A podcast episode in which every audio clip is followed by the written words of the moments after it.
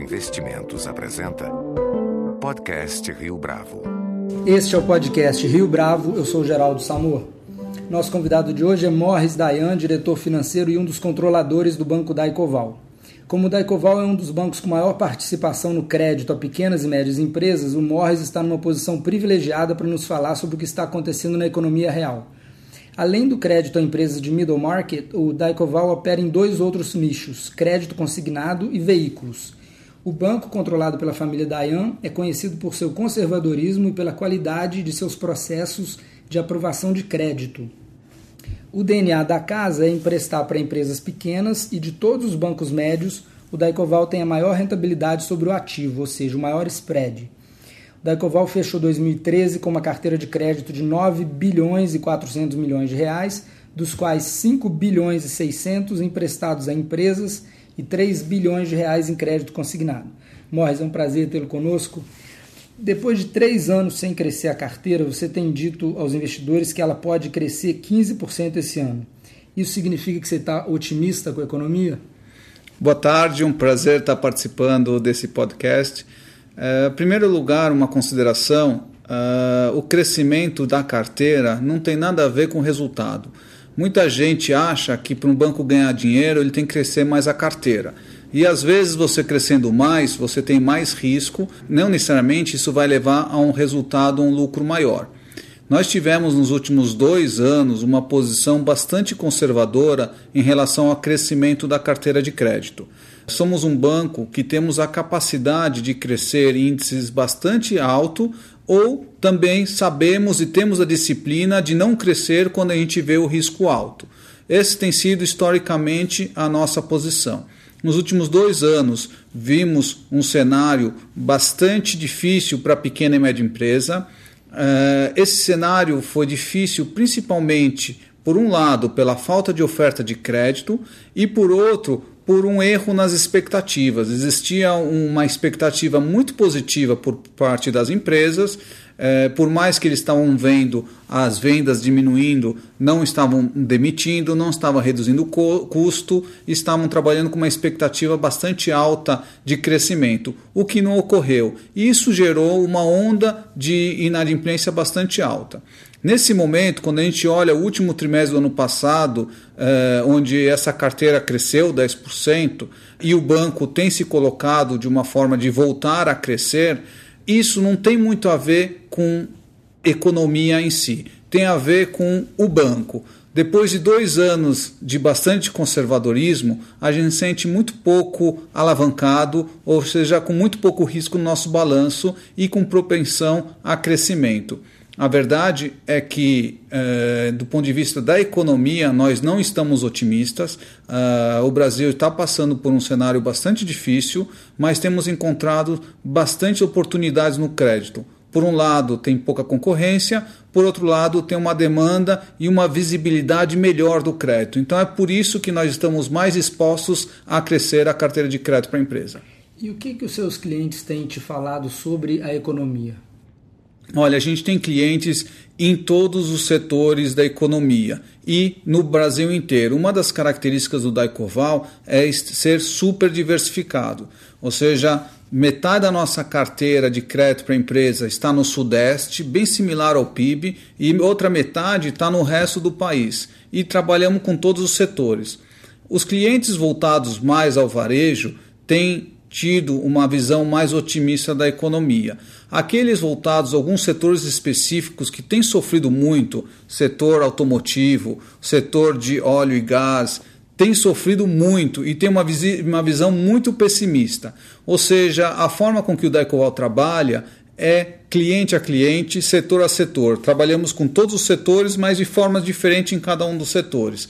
Muito difícil ter hoje uma visão muito clara do que está acontecendo na economia, mas com certeza a confiança dos nossos empresários está muito baixa. E você está dizendo que a perspectiva também varia de indústria para indústria, né? Com certeza. Acho que quem está na indústria hoje de televisores devem estar tá bombando por causa da Copa. O turismo também. É, mais setores industriais estão sofrendo um pouco mais. E mesmo dentro da indústria, tem alguns setores, como eu mencionei, automotivo e óleo e gás, que têm sofrido mais que outros. É, aqueles setores de transporte, por causa do varejo, está um pouco melhor. Enfim, é, cada setor tem tido uma. tem se sobressaído de uma forma diferente. Morris, vocês emprestam muito é, para capital de giro das empresas. Tem gente que acha que a indústria de recuperação judicial tem sido prejudicial aos bancos médios, porque muitas vezes a empresa está apertada, pegando a grana para capital de giro, aí vem o advogado e sugere que a empresa peça recuperação judicial e renegocie as dívidas na justiça. E muita gente vai por esse caminho. Como é que esse, isso que eu descrevi é correto, existe e como é que os bancos estão lidando com isso? É verdade, existe o que se chama de indústria das RJs, da recuperação judicial, onde a gente vê clientes, empresários que não necessariamente precisavam ir por esse caminho, eh, mas por escutar algum advogado é, ou, ou, algum con mau conselho acaba indo por esse caminho, enquanto que a maioria dos casos, se eles sentassem com os bancos para renegociar, eles teriam um, uma possibilidade maior de sobreviver. É, porque o que a gente vê é que a grande maioria das empresas que pediram recuperação judicial não sobrevivem após alguns anos. Elas ficam manchadas, isso eles não sabem. É, é verdade que isso tem causado um problema aos bancos. Eu não discriminaria aqui os bancos médios de bancos grandes. A verdade é que alguns bancos, que nem nós, que temos um foco muito maior na pequena e média empresa, sentimos isso mais no balanço do que um banco grande que tem uma carteira muito mais diversificada. Então, isso tem sido um fator que aumentou a inadimplência dos bancos em geral. E é muito fácil de entender. É, a gente tem aqui um dado que uma, no, uns anos atrás os nossos clientes trabalhavam com uma média de 8 a 9 bancos para capital de giro. Hoje, dificilmente eles conseguem ter mais que 4 ou 5 bancos. Então, a hora que, que um. Por, por, por que isso? Houve por, retração porque, Não, porque tem menos bancos. Uhum. Houve consolidação no setor, houve agora também um reconhecimento que existe um risco maior de trabalhar com a pequena e média empresa, que precisa de um uh, know-how um pouco maior. Então, muitos bancos acabaram focando outros setores, ou indo para banco de investimento, ou indo corporate, ou seja, dando emprestando para clientes maiores, pra, até para diminuir o risco. Então, foi, foi dois lados. Foi de um lado menos é, bancos por conta de consolidação, mas também os bancos que ficaram também estão sendo menos agressivos nesse setor. Isso, ah, com uma menor quantidade de banco, fez com que essas, esses clientes tiveram mais dificuldade de rolar suas dívidas de curto prazo e acabaram ah, indo por esse caminho. O bom é que, uma vez que isso já ficou bastante público e os jornais têm noticiado isso, uh, os empresários têm pensado duas vezes em ir por esse caminho, quando muitas vezes não precisa. Uh, o problema da indústria de RJ é que depois que a empresa pede a recuperação, isso dificulta a execução das garantias, não é isso? O problema é que muitas vezes, uh, após a recuperação judicial, o banco não pode mais cobrar Uh, mesmo tendo garantia, não pode cobrar. Existe aquele período onde a empresa tem que apresentar o plano, esse plano tem que ser aprovado uh, e depois uh, pode, pode, poderia supostamente ter uma vida normal. O que acontece é que muitos desses casos eles não conseguem voltar à vida normal porque eles precisam de bancos e os bancos estão machucados com esse cliente, então não querem voltar. Vão para factoring, vão para outros caminhos, e isso tem sido muito prejudicial para muitos empresários. O, Mois, o que, que diferencia o processo de análise de crédito de vocês em relação aos seus concorrentes? Essa é uma pergunta básica, porque toda a diferenciação do Daicoval está exatamente nisso. A gente tem um approach de eh, uma aproximação do cliente de um a um. Cada cliente é um cliente. A gente não acredita que no crédito para pequena e média empresa a estatística funciona. A empresa pode estar no setor bom, uh, tudo está tá indo muito bem, mas por uma razão é, familiar, uma razão muito específica, a coisa desanda. Então, o, o, que a gente acredita é que o crédito para a pequena e média empresa tem que ser feito de forma individual. A gente baseia nosso crédito em três coisas. Um é a análise cadastral, que ela é muito importante, o histórico, o passado. Número dois é a condição da empresa, o balanço em si da empresa. E número três, talvez mais importante, é a garantia. De acordo com a garantia, tem um certo preço que a gente está disposto a emprestar. Tendo essas três coisas, a gente também não dá alçada para a área comercial porque se a gente desse alçada para a comercial, a gente tem certeza que eles vão usar o total do limite com o menor eh, spread possível. E se você deixa essa decisão no crédito, o crédito também não quer correr risco, então ele vai acabar não fazendo nada. A gente tem uma área específica que fica entre crédito e área comercial, que é quem dosa preço e garantia. E com isso a gente consegue, para certo cliente, ser mais agressivo de acordo com a garantia ou menos agressivo se não está pagando o preço necessário. Em termos de incentivos, a compensação do seu originador do crédito muda de acordo com a performance do crédito? Uh, é sempre ligado ao lucro, ao lucro que ele origina. E o lucro é lucro depois das despesas, depois da, da, dos custos com crédito mal dado. Cada, cada é, originador tem um PNL separado, então. Completamente. Tá. Os grandes bancos tiraram o pé do mercado de pequenas e médias empresas, como você falou. A primeira reação é achar que o Daicoval então ficou mais solto nesse segmento. Mas o que ocorre frequentemente é que, como você falou também, o tomador de crédito deixou de ter limite, digamos, no Bradesco e no Itaú. E isso pode aumentar a inadimplência na sua carteira. Como é que funciona isso na prática? Tem aqui dois lados essa pergunta. É, quando a gente pega um caso de um banco Itaú, é bem, é bem famoso. 2011 ele estava muito agressivo em crédito e teve um problema de inadimplência todo mundo achava que era bolha da, da economia, da, do crédito e tal, e depois foram ver que foi, principalmente, foi uma atuação muito agressiva, sem garantias na pequena e média empresa. E o Itaú reformulou a área dele e chegou à conclusão que a pequena a média empresa não pode mais ser tratado dentro do Itaú como varejo e passou isso para o Itaú BBA, onde ele vai ter um tratamento muito individualizado, que é um pouco o que eu estava falando antes, que é um pouco o nosso approach. Então, assim, é, é muito verdade o que você falou, mas é, o que a gente vê é que existe muito modismo também. Tem momento que crédito para pequena e média empresa é a coisa mais bonita que existe. E tem outros momentos que é o subprime do crédito.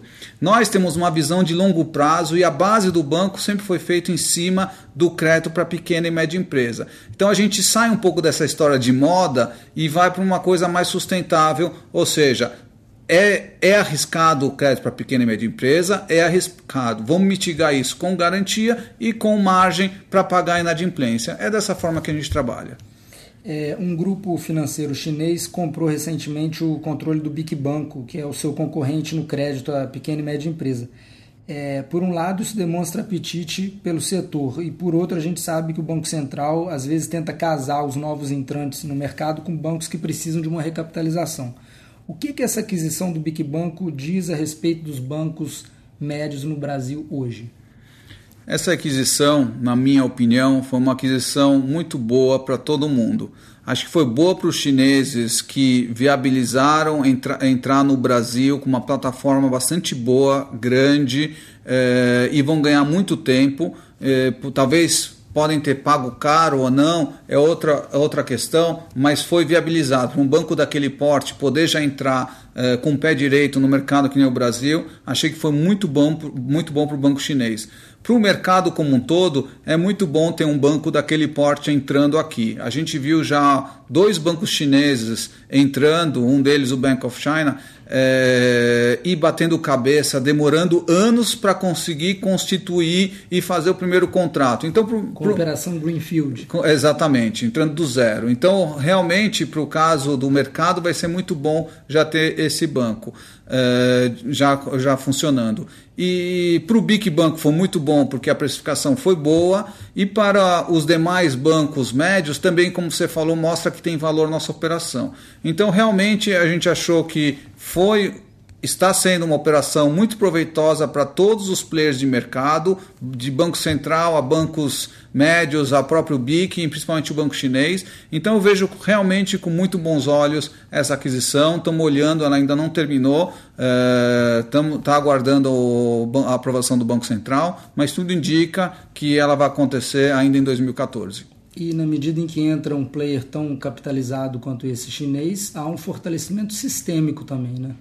É verdade, você tem um fortalecimento sistêmico, por um lado, mas sempre tem dois lados, como tudo que a gente tem falado. Né? Por outro lado, é um banco a menos atuando no nosso segmento. A gente não acredita que o banco chinês, do porte que ele tem, vai atuar na pequena e média empresa que trabalha unicamente no mercado local. Ele vai trabalhar em infraestrutura, ele vai trabalhar em exportadores e importadores da China. Uh, então. Você acha que por ele foi mais importante comprar a, a licença para operar no Brasil do que em si a operação? É mais do que a licença, é uma plataforma que existe, são sistemas, é contabilidade, é, é pessoas, é tudo isso sim. Agora ele vai direcionar ao interesse dele. E o interesse dele é focar na infraestrutura, é focar nos exportadores ou nos importadores da China, não tem dúvida nenhuma. Então os clientes, grande parte dos nossos clientes em comum com o BIC vão perder mais um banco. Então acaba sendo um banco a menos para eles é, consignado. O Daicoval tem menos de 3% de share nesse mercado que é dominado pelos grandes bancos, mas a sua carteira de consignado cresce a dois dígitos já tem uns três anos. É, vocês têm 3 bi em ativos de consignado dos seus 9 bi 400. O filé mignon desse mercado é o setor público, porque a inadimplência, obviamente, é bem menor.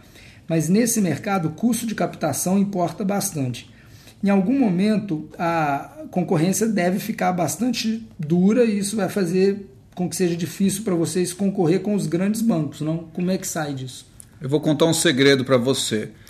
É, a gente sempre tinha muito dificuldade em concorrer com os bancos que trabalhavam da mesma forma que a gente trabalha, via correspondente bancário, é, Enquanto que quando a gente concorre com um banco grande, a gente tem uma facilidade de relacionamento, a gente tem uma agilidade maior, nosso preço é pior, mas a gente tem outros tantos, é, tantas vantagens. Então, o que aconteceu foi que a nossa operação começou a crescer muito mais quando muitos outros bancos deixaram esse mercado. Antes existiam 65 bancos fazendo consignado para o aposentado. Hoje talvez você conta 12 ou 13. Então, uh, nós nos colocamos, principalmente para o correspondente bancário, como uma opção. A gente não quer tirar o banco grande, mas a gente vem e, e como seja uma segunda ou terceira opção para os correspondentes, e com isso a gente acaba conquistando um pequeno share desse mercado. A gente cresceu bastante, mas se você for ver Itaú, Bradesco, o Itaú cresceu 60 e tantos por cento, o Bradesco cresceu 40 e tantos por cento nesse mercado. Então, o mercado em si está crescendo. O crédito consignado, que antes era 20 e poucos por cento, 22% do total de crédito para pessoa física, hoje passa de 30%. E o crédito para pessoa física cresceu como um todo. Então, a, a share do consignado no total de crédito da economia tem crescido bastante. E com isso tem facilitado o nosso crescimento. Vamos falar de veículos, que é o terceiro segmento em que vocês atuam. É, os empréstimos para compra de automóveis já são 8% da sua carteira. Quase todos os bancos tiveram problema de inadimplência nesse setor no passado, inclusive o Banco Votorantim. Mas vocês aprenderam a operar esse negócio de uma forma diferente e manter a inadimplência baixa. Explica para os ouvintes o que é o Pacheco e como é que ele encaixa na sua estratégia. Olha, a gente financia veículos usados na média de 10 anos. É, e a gente se especializou nesse sector. Muitos bancos erraram em achar que o carro mais novo tem menos inadimplência. A verdade é que, como garantia, o carro mais novo é melhor. Mas no nosso caso, a gente focou num carro que não tem mais depreciação que você tem muito menos concorrência, que você tem uma margem muito maior para é, pagar a inadimplência, que o prazo médio desses financiamentos são de muito menor prazo, e a pessoa que financia um carro de 10 anos com um ticket médio de 7 mil reais é também uma pessoa muito menos endividada e muito menos alavancada. Então, o, a nossa operação está baseada sim na garantia e é uma garantia que não perde muito valor. Um carro de 10 anos, vira, quando vira de 11, 12 anos, ele não perde valor, ele não deprecia. Então, ele vale bastante. O que atrapalhou muito os bancos foi naquela linha dos seminovos para as montadoras venderem mais carros, elas baixaram o custo de financiamento, alongaram o prazo e, e fez com que as parcelas de um carro zero ficasse muito similar às parcelas de um carro seminovo. E isso fez com que o carro seminovo perdesse muito valor. E como o crédito era baseado muito nessa garantia, a inadimplência subiu bastante. No seminovo. No seminovo. E no usado, isso não aconteceu porque o usado é, tem menos alavancagem, o usado não tem depreciação. O prazo médio dessa operação é três anos com pagamento mensal. É, em um ano já pagou um terço de toda a dívida. Então acaba sendo, de certa forma, mais seguro, apesar que a garantia vale muito menos. Você ainda não explicou o que é o Pacheco. O Pacheco é esse carro velho que chamam de Pacheco. É um carro que não vale muita coisa, mas para a pessoa que tem esse carro vale bastante, pode crer. E, a, e o nome Pacheco vem de Passat? Pa, é, Passat, Chevette e. Esqueci o terceiro. E Corsa, talvez? Não sei muito bem. Mas, enfim. Corcel. Corcel, deve ser isso. É, para onde que o Daicoval está indo, se a gente pensar daqui a 10 anos, como é que você imagina que vai ser o mix de negócios aqui dentro. Quanto que do seu, da sua carteira vai ser pequena e média empresa, quanto vai ser consignado, onde vai estar veículo e vocês agora estão entrando no imobiliário. Explica um pouco em que exatamente vocês estão entrando no imobiliário, que também é um approach diferente, né?